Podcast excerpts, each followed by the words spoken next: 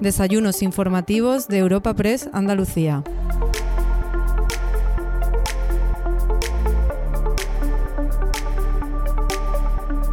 Hoy, en los desayunos informativos de Europa Press Andalucía, tenemos el placer de ofrecerte el último de los encuentros con los presidentes de las distintas diputaciones de Andalucía. En esta ocasión nos visita Javier Aureliano García, presidente de la Diputación de Almería, y realizamos este acto gracias al patrocinio de CEPSA y Atlantic Copper y la colaboración de la Fundación Cajasol. Para presentar a nuestro ponente invitado de hoy, contamos con la alcaldesa de la ciudad de Almería, María del Mar Vázquez. Tras dicha presentación y la exposición del presidente de la Diputación de Almería, tendrá lugar un breve coloquio moderado por Francisco Morón, delegado de Europa Press en Andalucía. A continuación escuchamos la apertura del encuentro a cargo del presidente de la Fundación Cajasol, Antonio Pulido. Uno de los lemas que hemos oído repetir y que resume muy bien lo que han querido ser en estos encuentros los presidentes de las diputaciones. El trabajo esencial, el trabajo principal de estas corporaciones es en favor de la igualdad de oportunidades de todos los municipios andaluces, de los 103 pueblos de la provincia de Almería de los 785 que suma nuestra comunidad autónoma. Yo nada más cerramos este ciclo de encuentro que venimos haciendo con Europa Press desde hace un mes por toda Andalucía, hoy precisamente aquí en Almería y como decía, estamos queriendo potenciar el diálogo, la reflexión sosegada con todos los presidentes de diputaciones de Andalucía previo precisamente a estas elecciones municipales que tenemos. Dentro de la Fundación Cajasol está, como he dicho anteriormente, precisamente el fomentar ese diálogo, pero también fomentar ese debate económico, social y cultural que son nuestras señas de identidad en Andalucía. Repetir, repetir, agradecer mucho aquí a Javier que se encuentre hoy con nosotros, que lo hayamos hecho y hemos querido expresamente que esta sea el último encuentro de esta serie, ya, ahora ya casi se entra en campaña electoral y que de una forma reflexiva, sosegada, aquí con nuestro querido Fran Morona también agradezco que hayamos tenido esta colaboración durante todo este tiempo eh, en todos estos eh, debate, pues terminaremos este ciclo. Muchísimas gracias a todos por su asistencia y por su atención. Muchas gracias.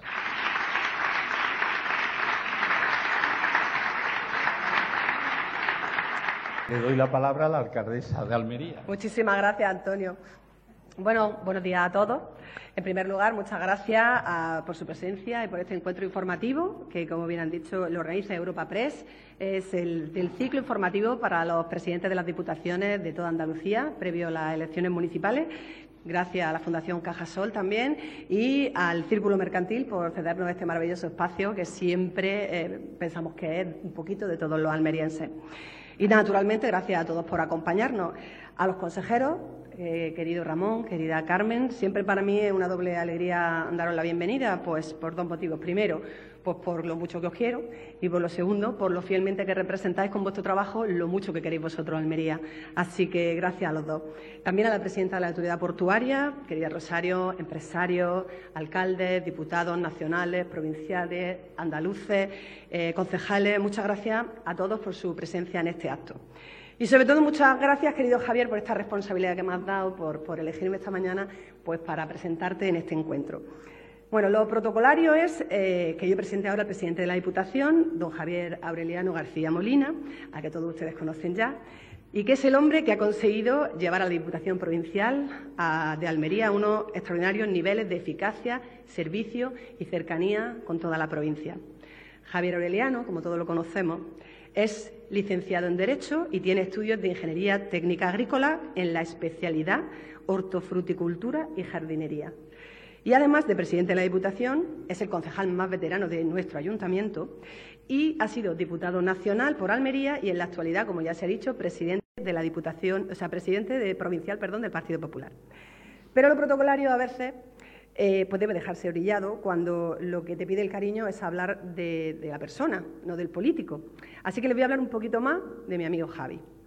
Javi sabe muy bien a dónde va, porque nunca olvida de dónde viene.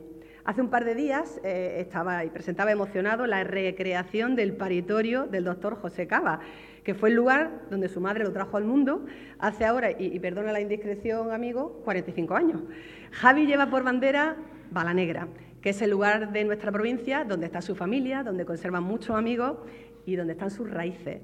Y digo bien raíces porque Javi es un hombre con los pies en la tierra, que no quiere perderse el contacto con la fuerza que tiene una comarca que ha sabido hacerse a sí misma y que le ha ofrecido la templanza y la cercanía, que son su sello de identidad y su forma de afrontar la vida. Les voy a contar algo más personal, para que me entiendan por qué digo esto. Javi, con 10 años ya, era un líder entre sus amigos, a los que enredaba con su ingenio desde el equipo de fútbol sala en el que jugaba y estaba moviendo a los chavales a ver si organizaba, qué patrocinio buscaba, ya estaba él liderando equipos. Y con 11 o 12 años, cuando su hermano Antonio era presidente de Nuevas Generaciones de Bala Negra y también secretario del PP de Bala Negra, Javi se metía en las reuniones ya chiquitillo, se metía para interactuar con la gente joven y también para aprender de los mayores, para escucharlos. Esto estoy segura que esta gente mayor y esta gente joven le ha dado el bagaje para tener tres de las virtudes que hoy conocemos. Saber escuchar, tener empatía e implicarse directamente con las necesidades de las personas, de sus vecinos aunque ser el hijo del alcalde pedáneo de Bala Negra durante muchos años también ha tenido que ver eh, su interés por la política, por el servicio público, que Javi tiene, pues como pueden ustedes ver, desde muy chiquitillo. Lo que, los que iban a estas reuniones recordarán a un chaval que miraba, atendía y tomaba notas, ¿verdad, Carmen? Que en alguna has estado tú en esa época. En la Universidad de Almería también recuerdan a Javier pues, como un líder eh, de asociaciones de estudiantes que siempre estaba activo, siempre peleaba y siempre estaba dispuesto a defender sus derechos y su idea. Cuando comenzó su andadura como concejal con Luis Rogelio, se encontró un gran reto en la ciudad y supo aprender rápidamente los procedimientos administrativos y la optimización de todos los recursos que había disponibles para revertir la situación que padecía Almería en ese momento y comenzar a sembrar la semilla del progreso y futuro que se vislumbra hoy en nuestra ciudad. De hecho, cuando yo fui concejal de turismo, que cuando empecé eh, fui concejal de turismo, tuve que pedir ayuda y asesoramiento más de una vez a mi experimentado compañero eh, para resolver algún otro tema que se me quedaba en ese momento un poco grande. No sé si lo recuerda Javi, alguno que otro. Y también he tenido la suerte de trabajar con él como diputada de Cultura de la mano de Gabriela Amat, que está por aquí. Eh, donde tengo que decir que fue extraordinariamente generoso, porque una de las cosas que caracterizan a Javi es que te deja aportar la idea, eh, enriquecer el área de gestión que te toca, porque ese, señoras y señoras, es el talante de Javi, fomentar el trabajo en equipo, sacando lo mejor de cada uno de nosotros. Desde aquellos años, Javi me llama Mariquilla, no sé si ustedes lo saben cada vez que me encuentra. Y, y, esto es que le tengo muchísimo cariño porque Mariquilla solo me llama mi padre y Javi. Así que he de decir sin complejo que si hoy estoy aquí hablándoles como alcaldesa de Almería, pues en buena medida también ha tenido que ver eh, todo lo que he podido aprender de Javi.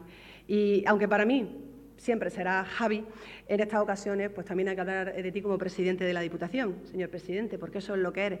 Para los ayuntamientos de Almería es una enorme suerte poder contar con la colaboración permanente de la Diputación Provincial que preside Javier Aureliano.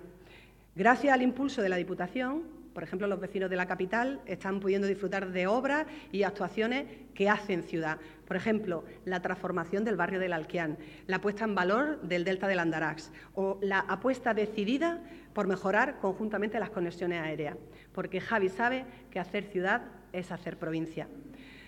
Javier Aureliano, mi amigo Javi, es sin duda una de las figuras clave para entender la política almeriense en estos momentos y además va a seguir siendo una referencia la transformación y la potenciación de Almería en los próximos años. Resumir en escasos minutos la valía de Javi ha sido muy complicado, tengo que reconocerlo, pero como el protagonista de este acto es mi compañero y amigo Javi, puedo asegurarles que me siento muy tranquila como alcaldesa y como almeriense sobre todo, sabiendo que la Diputación la preside Javier Aureliano, porque ha demostrado muchísimas veces que las diputaciones no son solo necesarias, sino que son imprescindibles.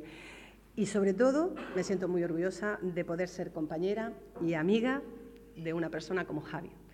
Javi, enhorabuena y tuya la palabra.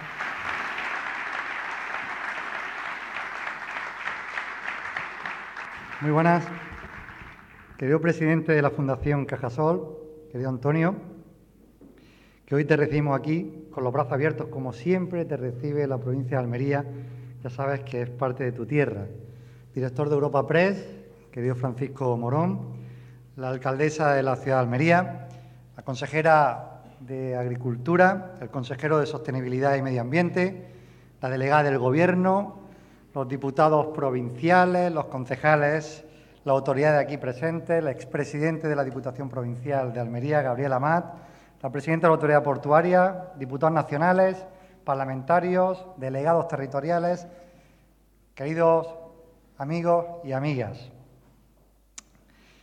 Quiero agradecer especialmente a la Fundación Cajasol, que ha hecho posible este encuentro informativo que cierra la programación de Andalucía y de sus territorios. Una iniciativa que ha sido clave para poner eh, sobre la mesa las inquietudes que tienen las provincias, las ocho provincias de Andalucía, y que hoy cierra ese encuentro informativo y estamos muy orgullosos que así sea. Querida María, querida alcaldesa, gracias por tus cariñosas palabras y gracias por tu capacidad de gestión, que ha quedado demostrada en estos, lo he contado, ¿eh? 218 días que llevas de trabajo, de entrega, de sacrificio, por tu pasión. La pasión es la ciudad de Almería. Mira, María, estoy totalmente seguro que de estos siete meses solo han sido el comienzo de un gran camino. Un gran camino que tendrá como resultado la consolidación de la ciudad de Almería como capital del desarrollo económico de Andalucía. Y créeme si os digo, porque estoy totalmente seguro, que no hay mejor persona que tú para liderar, para liderar y capitanear esta gran ciudad que es la ciudad de Almería. Muchas gracias de corazón.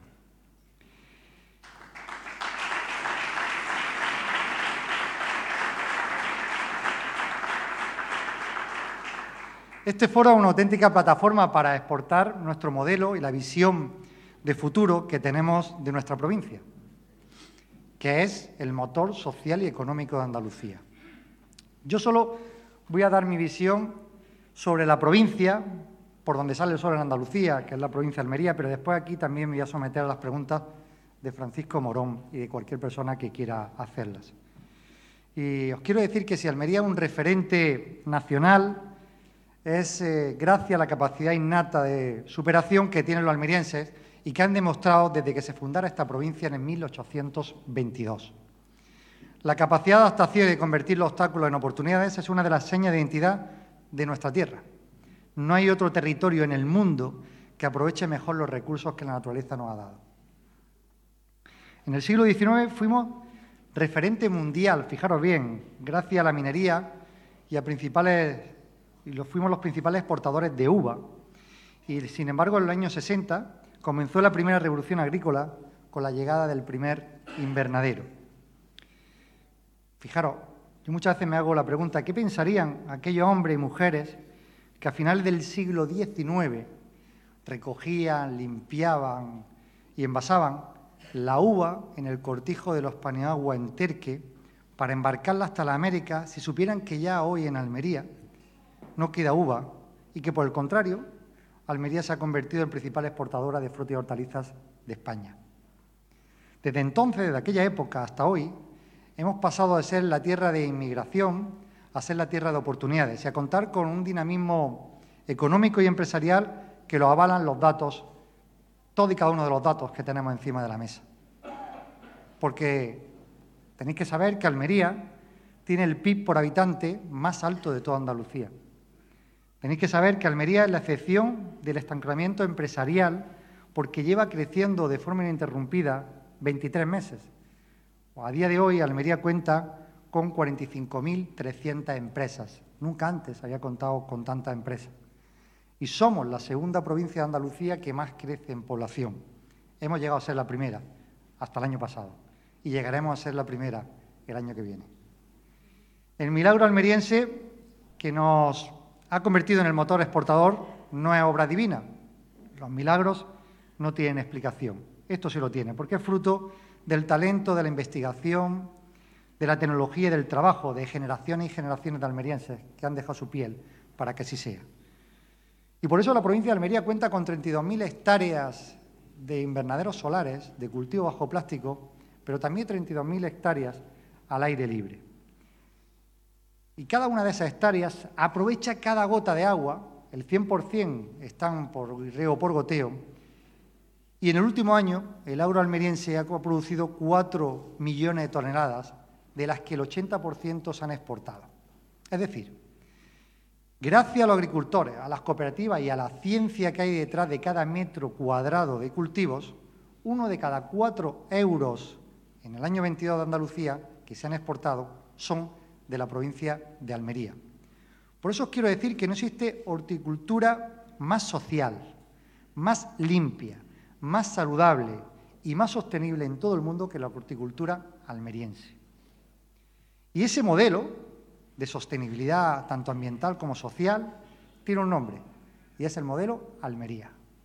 Un modelo que ha sido reconocido tanto por la Organización de Naciones Unidas, pero también por la NASA, donde se fijan en nosotros para ver cómo estamos haciendo las cosas. Fijaros bien, Almería representa el 0,24% de la superficie cultivada de toda España, pero sin embargo producimos el 24% de todas las hortalizas del país. Cada hectómetro cúbico de agua utilizado crea en nuestra provincia, los almerienses creamos, cada hectómetro cúbico, 161 empleos. Castilla-La Mancha crea 31 empleos y Cataluña crea 32 empleos. Fijaros bien, Almería 161, Castilla-La Mancha 31. Es decir, nosotros creamos cinco veces más empleos por cada hectómetro cúbico que cualquiera de esas comunidades. En nuestra tierra aprovechamos cada gota de agua obteniendo el mayor rendimiento, eso lo sabemos todos. Mira, cada metro cúbico de agua cuesta de media unos 30 céntimos y genera un valor de producción, por ejemplo, en Murcia de 7 euros. Metro cúbico, 30 céntimos, genera la producción en Murcia de 7 euros. En Valencia, de 5 euros. En Aragón, de 3 euros. En la provincia de Almería, de 15 euros. Fijaros el aprovechamiento de agua que hacemos. Y ese liderazgo agrícola, no solamente que lo utilizamos porque optimizamos los recursos que tenemos, se ha visto reforzado por el apoyo institucional. Desde la propia Diputación Provincial, desde el propio Gobierno de la provincia de Almería, intentamos colaborar con la agricultura a través de mejorar su infraestructura con caminos rurales, invirtiendo decenas de millones de euros en mejorar esa infraestructura agrícolas, o intentando promocionar todo lo que tiene que ver con el agro almeriense a través de nuestra marca Gourmet, que ya es reconocida en el mundo entero como es ahora Almería. Pero es que también desde la Junta de Andalucía desde la llegada de Juanma Moreno a la presidencia de la Junta de Andalucía y desde que Carmen Crespo es consejera de Agricultura, se han movilizado, por ejemplo, en los últimos cuatro años nada más, 180 millones de euros en, en obras hidráulicas en la provincia de Almería. Nunca antes en la historia de la provincia de Almería se había invertido tanto en agua como se está invirtiendo ahora gracias a Juanma Moreno y a Carmen Crespo. Otro pilar indiscutible de la economía de la provincia de Almería es el turismo. Y en la hoja de ruta del Gobierno de la provincia se encuentra el apoyo e impulso a este sector que genera empleo y riqueza en nuestra provincia. De hecho, es el principal motor económico de la provincia de Almería, por encima de la agricultura. A los inmensos recursos naturales de la provincia se suma el talento, la capacidad y el esfuerzo que han demostrado empresarios turísticos y la excelencia de los profesionales que aquí trabajan. Es por ello que desde las Administraciones debemos seguir caminando a su lado para lograr que Almería siga creciendo. Desde que José María Rosell, que agradezco su presencia aquí, creara los primeros hoteles en Garrucha y Vera, hasta hoy han pasado 56 años de un desarrollo turístico ejemplar que demuestra las más de 50.000 eh, cama hotelera y los 30.000 apartamentos turísticos que hoy cuenta la provincia de Almería. Hasta 2020, con la irrupción del COVID, Costa de Almería batió su propio récord durante tres años consecutivos de ocupación y de llegada de turistas. En ocho años el turismo nacional creció un 42% y el internacional un 290%. Superamos cinco millones y medio de pernoctaciones y batimos también superando el millón y medio de turistas en nuestra provincia. La explosión del turismo de cercanía fue esencial y esto fue clave para amortiguar el impacto de la, de la pandemia y ha hecho que en el año 22 se puedan batir todos los récords de turismo nacional. Es verdad que tanto la Junta de Andalucía como la Diputación Provincial y también los ayuntamientos, en este caso el de Almería, hemos hecho promoción turística en el territorio nacional. Pero es verdad que hemos batido récords en el año 22, con 800.000 turistas nacionales y más de 3 millones de pernoctaciones. Me pregunto otra vez, ¿qué pensaría esa familia, la familia Paniagua, que fue precursora de la exportación de uvas, si supiera que su casa en Terque es uno de los elementos más observados y visitados por los turistas que vienen a nuestra provincia? En 2023 ha sido un año crucial para las conexiones aéreas de la provincia gracias al inmenso trabajo que ha desarrollado el Gobierno de la provincia de Almería, es decir, la Diputación Provincial, junto con el Ayuntamiento de la ciudad de Almería y la Junta de Andalucía, para crear nuevos enlaces nacionales como internacionales. Hemos podido conectar Almería con París y a partir de mayo con Düsseldorf y se ha visto reforzada la frecuencia de 2 a 3 de su línea con Luxemburgo. Además, hemos consolidado rutas como Rotterdam los Países Bajos, Leeds en Reino Unido y mantenido dos frecuencias semanales con Praga y seguimos conectados con Dublín, Manchester, Birmingham y Bruselas. Aparte, Almería mantiene su conexión aérea a nivel nacional con Bilbao, con Madrid, con Sevilla, con Palma de Mallorca y, en definitiva, también con Melilla. Gracias al trabajo conjunto, insisto, del el Ayuntamiento, ya están en venta los billetes de las nuevas frecuencias de vuelo con Madrid. Es decir, volvemos a contar otra vez con tres frecuencias diarias de lunes a viernes. Y hoy tengo que anunciar que tras conversaciones con Iberia vamos a volver a contar con pernoctaciones del avión que nos une con Madrid. Esto es muy importante.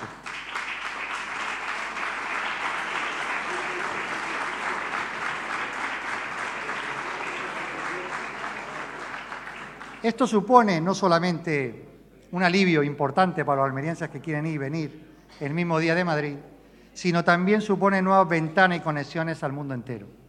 Es clave que el avión pernocte en Almería para que nadie tenga que hacer escala o dormir en otra ciudad para poder venir a nuestra tierra. La semana pasada mismo licitamos el contrato para traer turistas de siete países europeos. La gran novedad es la recuperación del mercado portugués, que lo habíamos perdido y el nórdico, porque abrimos nuevas conexiones con Islandia y con Dinamarca. Decenas de miles de turistas vamos a traer para intentar recuperar el turismo internacional a cifras antes de la pandemia. Y el sector de la piedra natural y, los, sus derivados para nosotros también es muy importante, porque además brilla con luz propia en esta tierra, la tierra de Almería. Muchas gracias a todos los empresarios que hay aquí de, del sector de la piedra natural, empezando por Diego Martínez Cano, escudo de oro de la provincia de Almería, expresidente de la Cámara de Comercio. Muchas gracias por estar aquí. Por cierto, quiero saludar también al presidente de la Cámara de Comercio y a los directores generales, las directoras generales que están aquí y nos acompañan también. Gracias por vuestra asistencia. Pero mirad, las ventas de la piedra natural en la provincia de Almería han supuesto, por supuesto, el 100% de las ventas, bueno, casi el 100%, el 99,90% de las ventas de la piedra en Andalucía, pero supone también el 60% de las ventas del conjunto de España. Fijaros la importancia que tiene el sector de la piedra natural y sus derivados.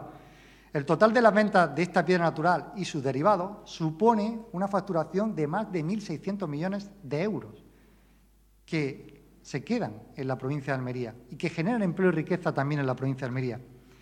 Y todo esto lo hace el sector de la piedra y también la agricultura, lo que hemos dicho antes, con un déficit de comunicación y con una promesa incumplida durante décadas, que está convirtiendo en realidad, una realidad contrastada, por supuesto, porque se puede palpar el gobierno de Juanma Moreno y el gobierno de la Junta de Andalucía, como es la autovía de la Almanzora. Ya está en plena conexión con la 7. Y ahora me hago otra vez la pregunta. ¿Qué pensaría esa familia de Paniagua si supiera que el mármol de Macael, que ya existía y que revestía la Alhambra, hoy sigue siendo referente decorativo de los edificios más emblemáticos del mundo, por ejemplo, el interior del Hotel Burj en el Golfo Pérsico, o la Asamblea Legislativa de Costa Rica, o edificios, muchos edificios de Miami, y que el travertino de su vecina Alama, al lado de Terque, es la alfombra de muchas ciudades de este país. Y si hablamos de Almería, hay que hablar de sostenibilidad, querido consejero. gran trabajo que está haciendo. Es el único rincón del planeta, tú lo sabes muy bien, donde se aprovecha más y mejor hasta la última gota de agua y donde no se precisan de combustibles fósiles para la producción de su pilar económico como es el agro. Además, Almería ha sabido desarrollarse de forma sostenible y se ha aliado con sus espacios naturales para impulsar uno de sus pilares básicos como es el turismo. No hay otro lugar en el mundo, yo siempre lo digo, que cuente con tres bosques. El bosque mediterráneo, que es el que, que puebla nuestras sierras de pino, el bosque agroalimentario, que es el que se encuentra debajo de las 32.000 hectáreas de invernaderos solares, que además es un bosque de salud, y el bosque que está debajo del mar, que es el bosque de las praderas de Posidonia. Nuestra tierra es uno de los referentes españoles de Posidonia. Ya saben ustedes que la Posidonia oxigena y aumenta la transparencia de las aguas, por eso muchas de las aguas son cristalinas en nuestra provincia, y es una de las trampas naturales de CO2 capaz de captar y de secuestrar el carbono durante milenios.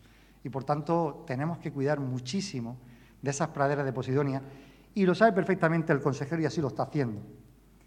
Porque además Almería cuenta con la mayor, el mayor litoral protegido de toda Andalucía y está haciendo algo que conoce mucho Ramón Fernández Pacheco, que es la economía azul.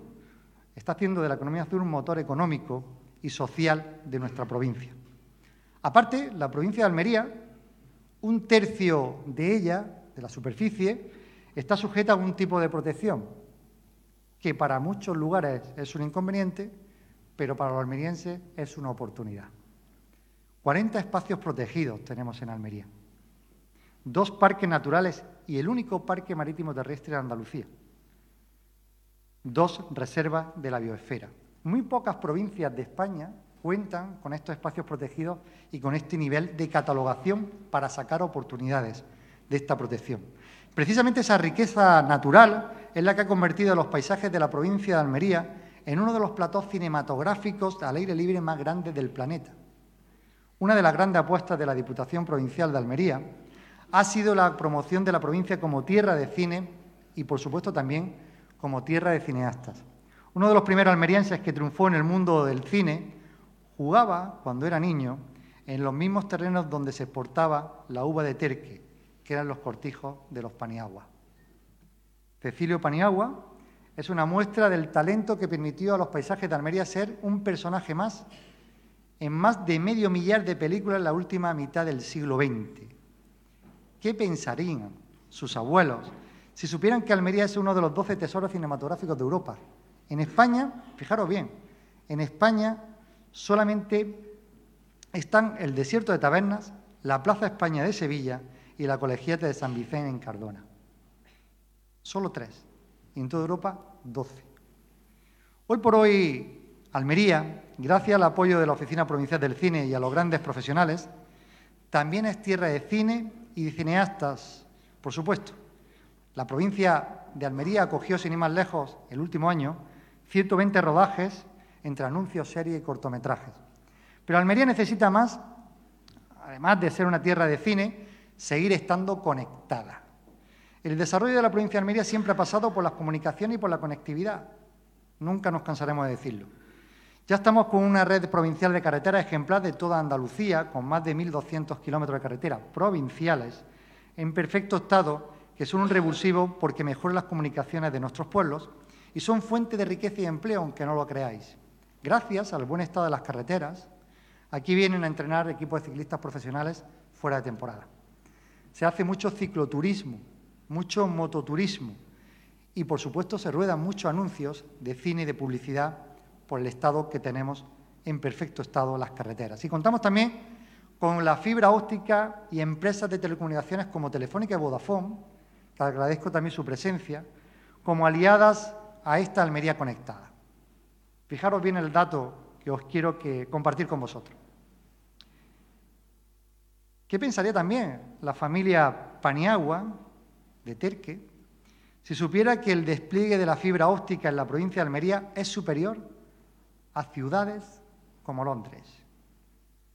O que municipios como Senés, Benitagla o la barriada de María de Cañeda de Cañepla tiene la misma velocidad de Internet o incluso superior que París. Más allá de seguir impulsando la conectividad exterior, también tenemos que, eh, por supuesto, reivindicar esa comunicación exterior a través de la alta velocidad, por supuesto, y de nuevos vuelos, como los que ya hemos hablado. Hay que pensar también proyectos que impulsen la conectividad en el interior de la provincia de Almería. No podemos renunciar, por supuesto, a la llegada del AVE cuanto antes, por supuesto, a la llegada de vuelos cuanto antes, pero también no podemos renunciar a las infraestructuras que necesitamos dentro de la provincia de Almería. Si queremos que Almería siga creciendo, hay que tener amplitud de mira y empezar, empezar a trabajar en tres proyectos que yo considero claves para el desarrollo de la provincia de Almería. Crear la T de los Filabres, una autovía entre Almanzora y la 92 de Tabernas acercaría la comarca del mármol a la provincia de Almería. Facilitaría la venta de la producción e instalación de nuevas empresas, por supuesto, en toda la comarca. Impulsaría la exportación de mármol y su derivado a través del puerto de Almería. Y se desarrollaría aún más la Sierra de los Filabres, ahora que tanto hablamos de despoblación. Por supuesto, yo abogo por construir la circunvalación de la Alpujarra almeriense de Gádor, Laujar, Berja y El Ejido Sería una gran autovía de la despoblación, contra la despoblación de la provincia de Almería. Es el lugar donde más azota la despoblación. 23 municipios acortarán la distancia, acortaría la distancia con la capital y con el poniente almeriense. Facilitaría la venta de producción e instalación de nuevas empresas en el territorio y, por supuesto, se desarrollaría la Alpujarra y Sierra Nevada almeriense mucho más. Por supuesto, no hay que olvidar que hay que seguir apostando por crear el tren metropolitano del Bajo Andarax y, por supuesto, convertir en realidad el proyecto del tren de cercanías con el poniente almeriense. Beneficiaría directamente a una población del 65% de nuestra provincia. Los 300.000 almerienses que habitan en el poniente y los 200.000 almerienses que tiene la capital almeriense. En definitiva, Almería ha crecido y se ha convertido en una pieza fundamental para equilibrar la balanza comercial de Andalucía. Como ya he dicho antes, somos líderes en la contribución del PIB y la renta per cápita en Andalucía. Pero más allá de las exportaciones o del PIB, hay otros indicadores que auguran un prometedor futuro de nuestra tierra.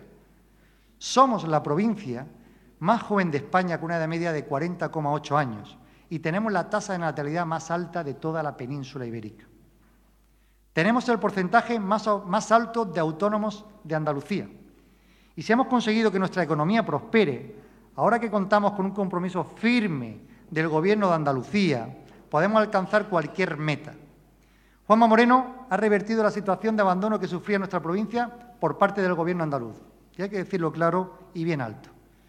En el 23 se destinará en hacer realidad proyectos para el impulso de nuestra tierra 387 millones de euros. El Hospital de Consulta Externa y de Día de Torre Cárdenas, el Centro de Salud de Piedra Redonda, el Hospital de Roqueta, la ampliación del Hospital de Poniente, los centros de salud que se están haciendo, la autovía de la Almanzora que se está terminando, nuevos colegios e institutos en la provincia de Almería, como el de Almerimar, el del Toyo, así como el Instituto de Huerca de Almería y el Conservatorio de Danza Quina Jiménez.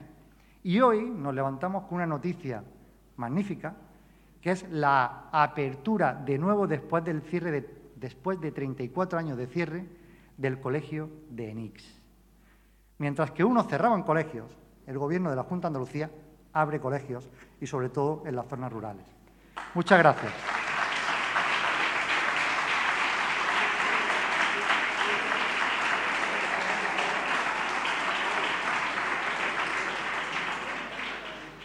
Tan solo necesitamos que el Gobierno de España ayude a nuestra tierra contribuyendo a poner fin a los grandes déficits. Nuestra tierra necesita un gobierno que declare de obligación de servicio público la conexión aérea a Madrid y a Barcelona. Y así como nuevas comunicaciones aéreas que, por supuesto, hacen falta en la provincia de Almería y el tren que hemos hablado antes, el AVE, que permitan crecer a nuestra tierra.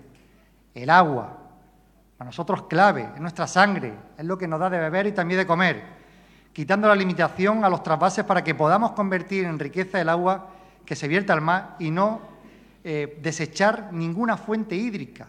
Están empeñados en que desechemos la fuente de los trasvases. Fijaros, os voy a dar un dato de trasvase. Quiero compartir con vosotros. El Ebro tira al mar cada año 9.100 hectómetros cúbicos. El Tajo vierte al mar, al Atlántico, cada año 6.000 hectómetros cúbicos. Almería solo necesita 200 hectómetros cúbicos del Ebro y 11 hectómetros cúbicos del Tajo para paliar su déficit hídrico. Solo con un poco de apoyo y esfuerzo que, que realizan miles de almerienses lograremos perpetuar Almería como locomotora del empleo y de la economía de toda Andalucía. Y si habéis dado cuenta, en todo mi discurso hasta ahora, en ningún momento he pedido ninguna subvención. He pedido inversión para que Almería pueda seguir desarrollándose como motor social y económico de Andalucía.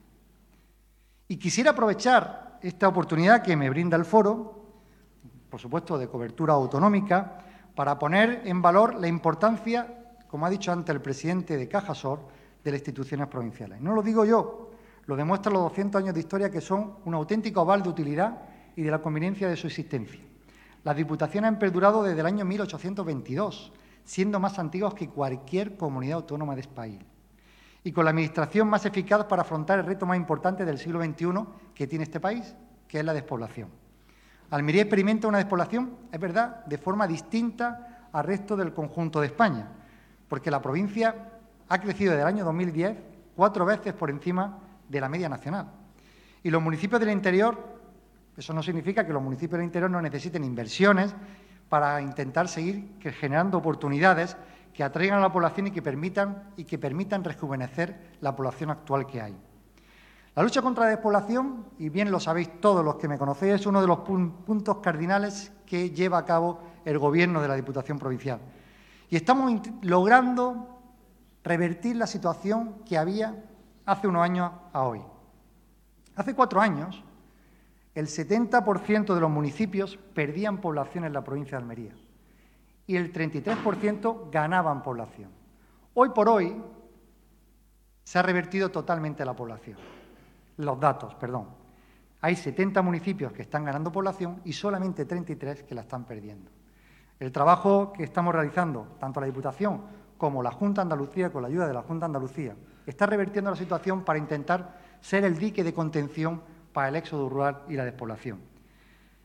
Si bien es cierto que de toda la área se trabaja porque hacemos políticas transversales para la despoblación, nosotros contamos con un área específica que pivota y coordina Fernando Jiménez para fijar esa población, para igualar oportunidades, para mejorar los servicios e infraestructuras y para facilitar el desarrollo económico para que nadie se vea obligado a irse a vivir a una ciudad o dejar su municipio. Y así lo demuestran los siguientes datos que también quiero compartir con vosotros. La Diputación ha movilizado en inversiones para los municipios en los últimos cuatro años 210 millones de euros. Somos la Diputación más inversora de toda Andalucía. No lo digo yo, lo dice el informe de CEACOP. Y en Almería, gracias al trabajo y promoción porque llevamos servicios a los propios municipios. Invertimos no solamente en conectar territorio, en mejorar territorio, sino también en temas de servicios. Y lo demuestra que en Almería, gracias al trabajo de la promoción deportiva, que es un servicio deportivo, garantizamos el acceso al deporte a los niños y a los jóvenes de toda la provincia. Fijaros bien, 7.000 participaciones de personas con discapacidad han participado en nuestras actividades. 20.000 participaciones de menores, de niños, en las actividades que ha organizado la Diputación 100.000 participaciones en general entre todos los circuitos de la propia Diputación. Las actividades de la Diputación en cultura han acercado al público a 250.000 personas. Gracias a la institución provincial, fijaros bien, cada día la Diputación Provincial cuida a 7.600 personas mayores. Y participan 3.000 personas mayores en los talleres de envejecimiento activo. Fijaros, por los servicios sociales que pivota la Diputación Provincial, pasan al año 30.000 personas de la provincia de Almería. Y un ejemplo de apuesta por la despoblación es que el municipio de Benitagla, que tiene 53 habitantes, es el municipio más pequeño de toda Andalucía, no solamente de Almería, sino de toda Andalucía. Hay un cajero automático, mientras que en otros municipios que le triplican la población tienen que coger el coche para desplazarse para tener un servicio financiero. Los cajeros que ha puesto en marcha la Diputación en los municipios de menos de 3.000 habitantes, que es donde no había cajeros automáticos, han permitido realizar el último año, el año 22, 60.000 operaciones por un valor de 8 millones y medio de euros. 60.000 operaciones por un valor de 8 millones y medio de euros. Benitagla, que es el municipio más pequeño, ha hecho en el último año 400 operaciones en su cajero automático. Líjar, que es el municipio que más operaciones ha hecho de todos los municipios pequeños, ha hecho 6.100 operaciones en el último año. Por tanto, era una necesidad que Almería saliera de la exclusión financiera y eso lo ha hecho la Diputación Provincial de Almería. Y me sigo preguntando qué pensaría esa familia, la familia Paniagua, al comprobar que hoy hay cajeros en todo y cada uno de los municipios de la provincia de Almería, que los museos de su pueblo, de Terque, se mantienen abiertos y que el agua está garantizada en la comarca gracias a la Diputación Provincial y a la Junta de Andalucía. Y voy concluyendo.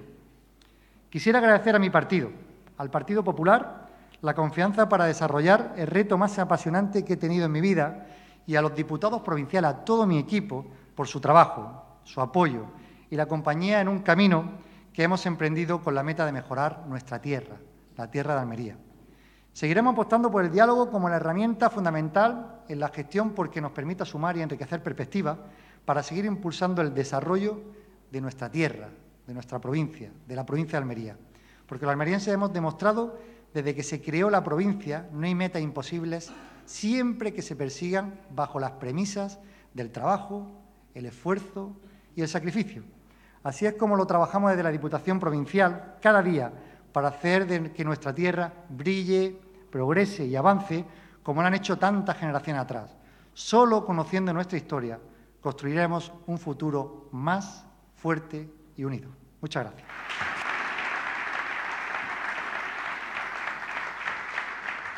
Muchas gracias, presidente.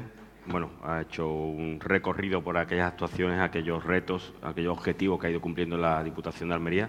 Se ha centrado mucho en el tema económico, el turismo, la agricultura, que es la base. Eh, trataremos el tema de la cultura también y del patrimonio ahora en las preguntas. Pero me gustaría hablar de la sequía. Eh, la Junta de Andalucía ya ha anunciado su recurso al, recorte de trasvase de Tajo Segura. Eh, no sé desde la Diputación cómo se ve, qué perspectiva tienen, qué creen que va a ocurrir al final con esto y sobre todo que eh, confían en lo que es la desalación a precio justo para los agricultores. ¿Creen que es la solución? Bueno, vamos a ver. yo digo lo siguiente, que por qué se tienen que ir 6.100 hectómetros cúbicos cada año al Atlántico, que son dulces, cuando solamente Almería necesita esos 11 hectómetros cúbicos de los 6.100, 11 hectómetros cúbicos, que además está hecho el trasvase hecho, no hay que hacerlo nuevo, simplemente que permitan que esos 11 hectómetros cúbicos que recibía la provincia de Almería sigan llegando a la provincia de Almería. Y eso lleva muchos años recibiendo la provincia de Almería esos 11 hectómetros cúbicos, que además alimenta todas las zonas del levante almeriense y da de beber y de comer a mucha gente. Por tanto, nosotros no entendemos por qué, sin ningún informe técnico que avale el motivo que alega el Gobierno de España para recortar los 11 hectómetros cúbicos, se les roba a la provincia de Almería 11 hectómetros cúbicos cuando se están tirando al mar 6.100 hectómetros cúbicos al Atlántico. No lo entendemos y, por tanto, la Junta de Andalucía ha hecho un recurso muy acertadamente, porque además no está avalado por un informe técnico, Fijaros lo que voy a decir. Esos 11 hectómetros cúbicos que le quitan a la provincia de Almería, eh, según los informes políticos e ideológicos, porque no hay ningún informe técnico, significa que al paso del río Tajo por Aranjuez tenga que subir un centímetro el caudal. Y por subir ese centímetro de caudal, le están mermando a los almerienses la producción de que lo, que puede pasar con 11 hectómetros cúbicos. La desaladora, la desalación es una fuente más hídrica y nosotros no tenemos que eh, rechazar ninguna fuente hídrica. De hecho, los almerienses nunca rechazamos ninguna fuente hídrica, pero la desalación es mucho más cara, por tanto suben ahora mismo cuando estamos viendo que están subiendo todos los costes de la agricultura y por tanto un trasvase que está hecho, no entendemos por qué no recortan ese agua. Cuando vemos que el resto de Europa eh, hay un trasvase de energía y de gas donde la fabrica o donde el recurso natural, por suerte, tiene ese gas y se traspasa a otros países donde no tenemos esa suerte de tener ese gas, ¿por qué en nuestro propio país no podemos hacer esos trasvases de agua y preferimos que vayan al mar? Nadie entiende todavía cómo el agua dulce va al mar, se sala y después volvamos otra vez a desalarla para meterla otra vez en el sistema. Es una auténtica barbaridad. ¿A qué cree que se puede deber esa decisión? Una por, tema ideológico, no, no, no, no, no un tema técnico, ni siquiera... Es cuando, cuando eh, manoseas, la ideología manosea el agua, la contamina. Y eso es lo que está pasando en este país. El presidente del gobierno está manoseando el agua ideológicamente y por tanto está contaminándolo. ¿Por qué se quitó el trapase del Ebro a la provincia de Almería? Pues solamente por un tema, solo uno, que es un tema ideológico. Y creo que hace falta menos ideología y más sentido común hoy en día eh, en este país y en el mundo en general. No sé si desde la Diputación han puesto en contacto con la Junta de Andalucía para ver si hay alguna manera de conseguir que los fondos extraordinarios europeos se puedan destinar a obra hidráulica. Es que no se permite. estamos hablando de los fondos que se crearon por consecuencia del COVID, pero no dejan que se pueda hacer obra hidráulica. O sea, no sé si hay alguna manera de conseguir que ese veto se quite y que la Unión Europea permita aquellas zonas que son necesarias se pueda hacer esa obra. Pero, ¿sabes lo que pasa, Francisco? Obras hidráulicas. Bien, y si cuando tenemos la, desaladora de, la Almanzora, que desde el, año 28, desde el día 28 de septiembre del año 2012, que la arrolló la riada por un cambio de ubicación que también hizo el gobierno socialista, y no se ha hecho nada del año 2012 hasta ahora, y hay presupuesto año tras año, y no ejecutan absolutamente nada. El otro día pasé yo por la puerta y está totalmente paralizada. No es verdad que estén haciendo obras, y por tanto, si tienen aquello y no lo ponen en marcha, ¿qué vamos a demandar más? Si el Gobierno de España lo que tiene que hacer es ejecutar lo que ya tiene previsto hacer. Y desde luego, el trapase del Tajo Segura está hecho, no hace falta hacer ninguna obra más. Eh, mm, los recortes que no han hecho no es por falta de inversión en infraestructuras, es por un tema ideológico. Lo que sí hacía falta hacer el trapase del Ebro a la cuenca mediterránea, ¿no? a la cuenca sur del, sureste, donde esa obra se puso la primera piedra y comenzaron todos los almerienses, el mayor castigo que ha sufrido esta provincia, eh, fue la derogación de parte del plan hidrológico que es el traspase del Ebro. Pero bueno, los fondos europeos, si tuvieran un, proyecto serio, sensato, el Gobierno de España para invertir y que pudiera repartir el agua de la zona húmeda a la zona seca, entendería una demanda para que se puedan gastar eh, en, obra hidráulica, pero ahora mismo no tenemos ningún proyecto de obra hidráulica del Gobierno de España en la provincia de Almería o en el sureste español. Me gustaría hablar de lo que es la conservación del patrimonio, algo importante para la Diputación de, Almería. No sé cuáles son las actuaciones que se están teniendo en ese sentido y concretamente me gustaría también hablar del Museo del Realismo, eh, ese proyecto que está ahí y que, bueno, que es reconvertir el hospital provincial. Mira, el Museo del Realismo va a ser el espacio cultural más importante del sureste español. Fijaros de la magnitud de lo que estamos hablando. No, en el sureste español no hay ningún espacio tan importante a nivel cultural como el Museo del Realismo que estamos llevando a cabo. Y yo aquí quiero detenerme un minuto. El Museo del Realismo ha habido ya una inversión de 12 millones de euros que ha ejecutado la Diputación Provincial para rehabilitar un edificio civil que quedaba en pie en la ciudad de Almería del siglo XVI, como es el Hospital Provincial. Parte de ese edificio lo hemos rehabilitado y hemos invertido esa cantidad de dinero. Una perspectiva clara de crear un espacio cultural que sea un motor también económico de la ciudad de Almería, pero también de la provincia de Almería, incluso de Andalucía. Y a través de la Fundación Ibáñez Cosentino, que también agradezco a Santiago Alfonso que está aquí con nosotros, director de, marketing de Cosentino, pues eh, vamos a, se está eh, gestionando, ellos han sido los que van a gestionar esa fundación, los que van a gestionar la gestión del día a día del museo. Fijaros bien, 219 obras de realismo contemporáneo español, de 111 autores distintos. No en ningún lugar en ningún sitio de España ni de Europa donde se pueda ver esa cantidad de obras en un mismo sitio. Y eso lo va a tener el Museo del Realismo Español, que además, insisto, va a ser el espacio cultural más importante del sureste español. Y vamos a estar al nivel, nos va a poner en el mapa, a nivel de otras ciudades, de otras provincias, que siempre mirábamos de reojo, pues bien, ahora vamos los almerienses, podemos presumir de muchas cosas, pero también de este espacio cultural porque va a ser el mejor del sureste español. Mm, también hay previsto crear una comisión mixta para acceder una parte de la universidad, ¿no? Para traer lo que es al universitario a la ciudad o al centro de la ciudad. Lo que hemos rehabilitado ha sido del siglo XVI.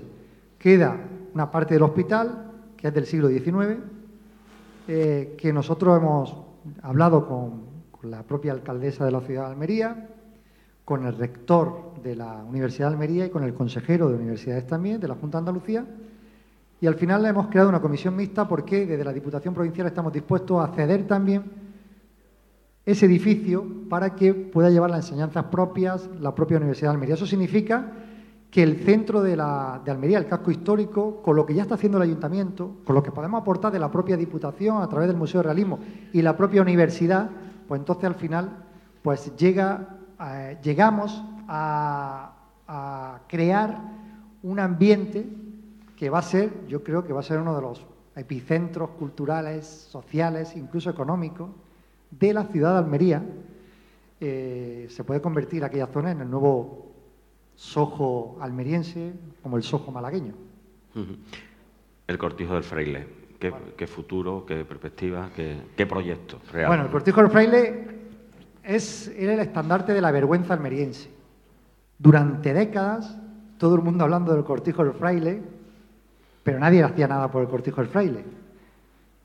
La Junta de Andalucía lo, lo catalogó bien de interés cultural en el año 11, creo que fue, 2011 pero claro, era fuente de inspiración de Federico García Lorca, de Carmen de Burgos, de Sergio Leone, eh, fuente de inspiración de tanto y tanto artistas, cineastas, que han intentado recrear o inspirarse en lo que allí pasó y también en su entorno, en su arquitectura, como para crear eh, bueno, literatos, eh, pintores, cineastas, etc. Pero nadie hacía nada por el cortijo del fraile. Por tanto, la Diputación ha hecho una apuesta muy fuerte, que ha sido comprar el cortijo del fraile, y no solamente el cortijo del fraile, sino nueve hectáreas alrededor, para hacer un epicentro cultural en el corazón del Parque Natural Cabo de Gataníjar. Fijaros la magnitud de lo que estamos hablando porque no, no va a existir otra cosa igual en ningún sitio de España. Nosotros queremos eh, fomentar el cortijo del fraile como un estandarte de la cultura, un estandarte de recitales, de proyecciones, de festivales. Incluso si fue fuente de inspiración para hacer la obra Bodas de Sangre de Federico García Lorca, gracias o por desgracia del crimen de Níjar, ¿por qué no recrear también? Nunca antes ha hecho. Bodas de Sangre de Federico García Lorca en lugar donde pasó el hecho de la obra de Federico García Lorca, con la mejor compañía que pueda haber en el panorama nacional, ¿Por qué no hacer festivales de música?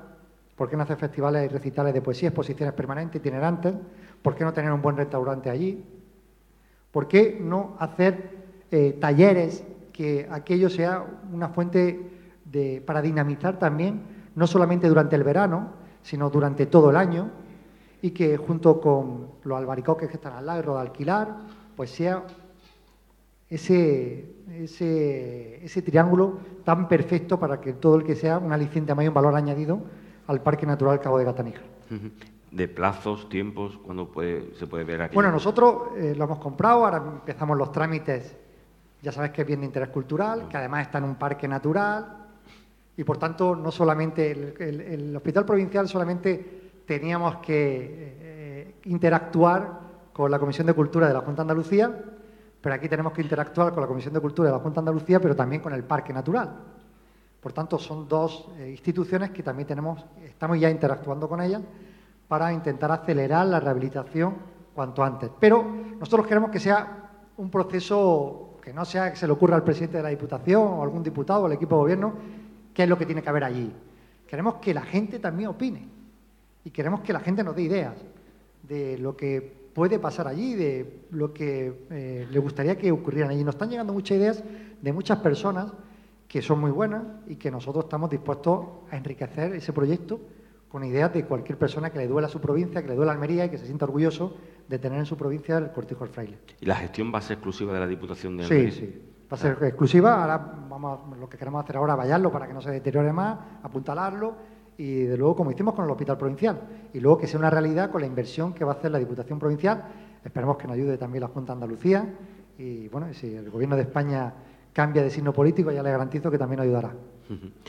Las previsiones de cara a la Semana Santa. Me gustaría ver un poco o, o entender qué es lo que considera que sería una buena cifra y si se van a batir récord o vamos a volver a cifras prepandemia o en qué situación. Nosotros la entendemos, Santa. nosotros entendemos, y según los cálculos que tenemos ahora mismo encima de la mesa, es que vamos a batir récord.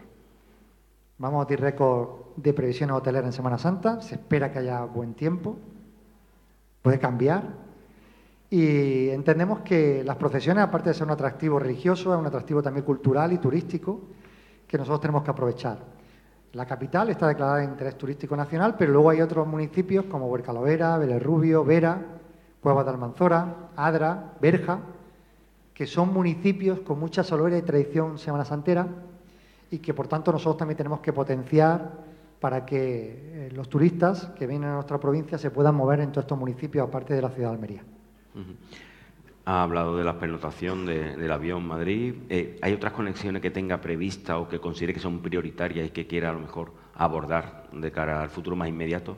Bueno, nosotros eh, estamos muy empeñados en recuperar el mercado alemán, José María Rosell lo sabe.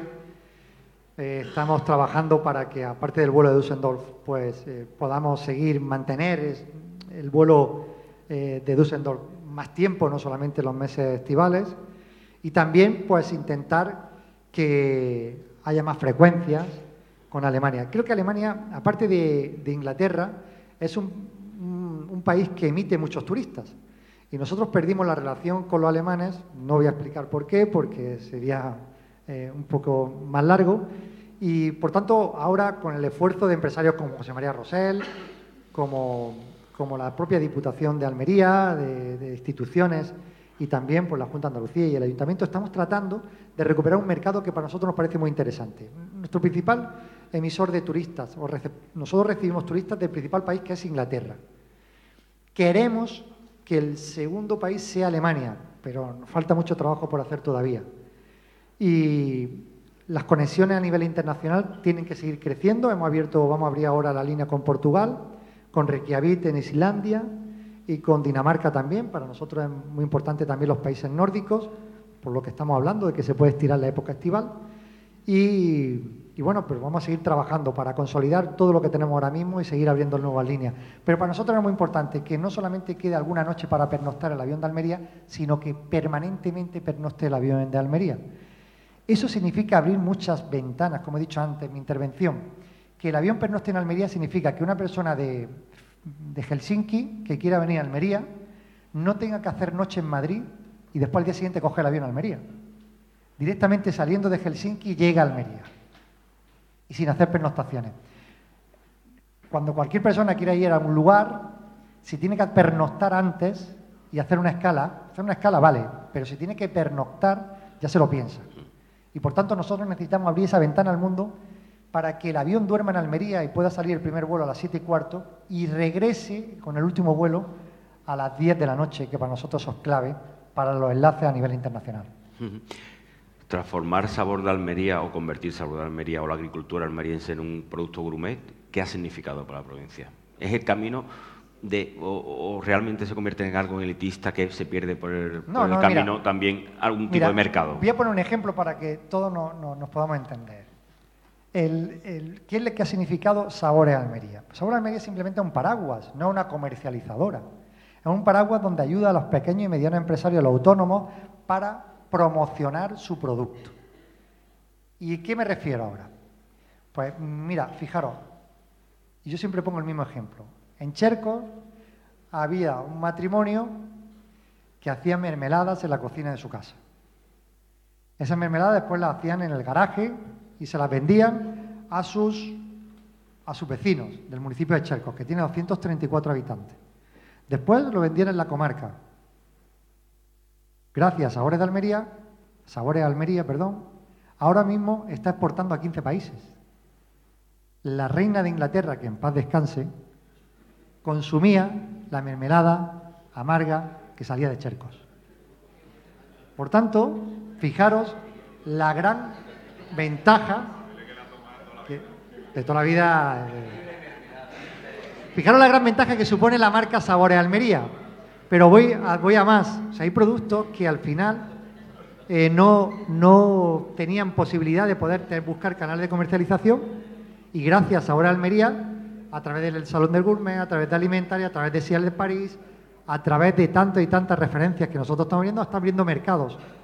Otro día me, me llamaba un, un productor de, Sabor Almería, donde Carrefour Francia, gracias a la estancia nuestra en el Salón Gourmet de Sial en París, pues ya está empezando a tener negocio con eso. Eso significa que ha contratado más personas, que va a producir más y además de manera artesana. Sabor Almería es la solución a una demanda que estaban pidiendo a gritos los autónomos y los pequeños eh, comercializadores o productores agroalimentarios de la provincia de Almería. Más de 110 empresas con decenas y decenas de referencias están en Sabores Almería. Y por tanto nosotros vamos a seguir porque es una marca ya muy potente dentro de nuestra provincia, fuera de nuestra provincia y fuera incluso de nuestro país. Hemos hecho un recorrido de lo que es la Diputación, tenemos que hablar de las elecciones. Eh, el 28 de mayo está ya, ya cerca, ya estamos casi en periodo preelectoral. ¿Cómo ve al Partido Popular, cómo afronta el Partido Popular las elecciones aquí en Almería, la segunda vez que se llega con el gobierno del Partido Popular a nivel regional, pero con una, tras una mayoría absoluta que era inesperada y que es abrumadora? ¿Cómo, ¿Cómo ve la provincia y cómo ve al partido? Bueno, nosotros lo vemos desde la humildad y desde el trabajo que realmente estamos realizando cada alcalde en su municipio, cada portavoz o candidato del Partido Popular ofreciendo una alternativa de gobierno donde no gobernamos, teniendo de espejo los municipios que gobernamos y, por tanto, a nivel provincial, nosotros queremos consolidar eh, la mayoría de alcaldías del Partido Popular y queremos también consolidar, por supuesto, la mayoría de la Diputación Provincial. Por supuesto, la ciudad de Almería tiene que, tiene que salir como, como ha salido últimamente, que ha sido una mayoría importante para, para poder gobernar la ciudad con tranquilidad y llevar a cabo el proyecto del Partido Popular.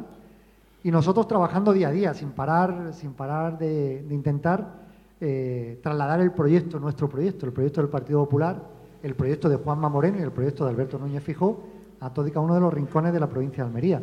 Y las elecciones municipales para nosotros son clave y fundamentales. Fijaros, la historia de la democracia de España, nunca ante un partido político había, perdón, nunca ante un presidente del gobierno había gobernado este país sin antes haber ganado las elecciones municipales, excepto una excepción, la del presidente actual, que es presidente del gobierno no habiendo ganado las elecciones y además no siendo ni siquiera diputado nacional.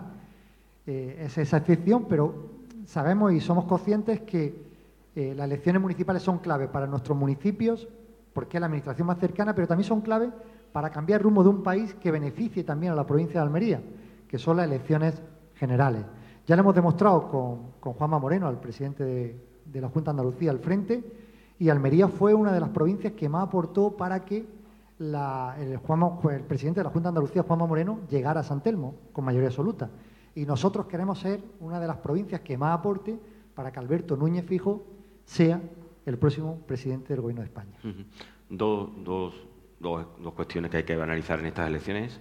La situación de Ciudadanos, que lógicamente está desapareciendo prácticamente o que tiene poca relevancia o parece que va a tener poca relevancia. Y, Vox. Eh, a la hora de los equilibrios, ¿qué, qué mapa ve? ¿Qué mapa prevé? Bueno, de Ciudadanos yo creo que es bueno, un partido que ha aportado lo que tenía que aportar mientras que, mientras que ha podido hacerlo. Ahora mismo pues es un partido que, que prácticamente está en concurso de acreedores y no, no, no hay mucho más que hablar de Ciudadanos. Yo creo que el votante de Ciudadanos hay que dirigirse a él. Bueno, una vez quizá votó al Partido Popular y por algún motivo dejó de votar al Partido Popular y votó a Ciudadanos y nosotros tenemos que intentar otra vez conquistarlo para que eh, vote otra vez de nuevo al Partido Popular. Eso con respecto a Ciudadanos. Con respecto a Vox, a mí me gusta ser bastante claro, ¿no? El éxito de Vox es directamente proporcional al éxito de Pedro Sánchez. Cuanto mejor le vaya a Vox, mejor le vaya a Pedro Sánchez, y cuanto mejor le vaya a Pedro Sánchez, mejor le vaya a Vox. Por tanto, hay una alternativa a Pedro Sánchez que se llama Partido Popular y Alberto Núñez Fijó. Y luego una alternativa desde la moderación, desde la experiencia, desde alcaldes en la provincia de Almería y en el resto de Andalucía que han sabido gestionar y que siguen gestionando. Y por tanto, la única alternativa posible para cambiar al presidente del gobierno actual que tienen los españoles se llama Alberto Núñez Fijó. Y no hay que coger ningún atajo. Si no queréis que sea presidente del gobierno de España Pedro Sánchez, hay que votar la única opción política posible, que es la del Partido Popular y Alberto Núñez Fijó. Dos casos. La Diputación cree posible la mayoría absoluta y en la capital. ¿Entiende que se pueden dar circunstancias de esa mayoría absoluta? Bueno, yo, yo creo que el trabajo que está haciendo María en la capital y el trabajo que venía desarrollando también Ramón y el impulso que le está dando María es un trabajo que está consolidando unas políticas serias, unas políticas certeras, que dan tranquilidad, que dan certidumbre y que los almerienses se sienten muy identificados porque está creando mucha ilusión en el conjunto de la provincia de Almería. Ahora los almerienses se sienten un poquito más orgullosos de ser almerienses gracias a la gestión de los últimos cuatro años en el Ayuntamiento de Almería. Y ahora lo está pilotando María, que es la mejor persona de entre todos nosotros para ser la alcaldesa de la ciudad de Almería. Nosotros vamos a intentar ganar las elecciones y que María pueda tener una amplia eh, ventaja para que pueda llevar a cabo su proyecto político que no dependa de nadie. Y que sea un proyecto político con el cual se va a presentar una elección y que van a conocer todos los almerienses. Y por tanto eso es lo que vamos a pedir a los almerienses. Y luego la Diputación Provincial, pues exactamente igual. Una Diputación que nosotros queremos consolidar y queremos seguir manteniendo en la provincia de Almería. Y vamos a seguir trabajando con nuestros alcaldes, con nuestros concejales, para intentar sumar más alcaldes de los que tenemos ahora mismo. Ahora mismo tenemos 50 alcaldes del Partido Popular, 525 concejales. Nosotros queremos subir el número de alcaldías, mantener los 14 diputados provinciales al menos, si podemos subir alguno, pues bienvenido sea, pero que nos dé también una suficiente mayoría para poder llevar a cabo un proyecto político. Que eso no quiere decir no dialogar con la oposición. Nosotros con mayoría absoluta en la Diputación Provincial hemos aprobado a veces los presupuestos sin ningún voto en contra, porque hemos dialogado y los proyectos los hemos puesto encima de la mesa y la oposición ha enriquecido en alguna ocasión los proyectos que ha llevado a cabo la Diputación. Y por tanto nosotros tenemos que seguir trabajando para que, aun teniendo mayoría absoluta, no dejemos ni perdamos la visión del diálogo para enriquecer el proyecto que llevamos a cabo de la ciudad o de la provincia de Almería. Y aunque es la última, sea una pregunta obvia, es la pregunta que hay que hacerle, entiendo que a usted le gustaría repetir como presidente de la Diputación de Almería. Bueno, no, una cosa es el trabajo que estoy realizando actualmente y otra cosa cuando llegue el momento. Cuando llegue el momento se verá. Ahora mismo soy el presidente de la Diputación y el presidente del partido, pero eh, ahora mismo estamos nombrando los candidatos de las elecciones eh, de los municipios de la provincia de Almería y cuando llegue el momento, después del 28 de mayo, hablaremos. ¿Pero a usted le gustaría? Puesto... ¿Quién sabe? Bueno, no, quién sabe, si no lo sabe el presidente del partido. Sí, sí, mm, bueno, no tenga que no, yo tengo, Pero que a usted le gustaría seguir con el proyecto. ¿Se bueno, a mí me gustaría llevar a cabo y terminar los proyectos que hemos encauzado en la Diputación, pero yo estoy dispuesto a trabajar donde mis compañeros quieran que trabaje. Pues, presidente, muchísimas gracias y nada, hemos cerrado este ciclo.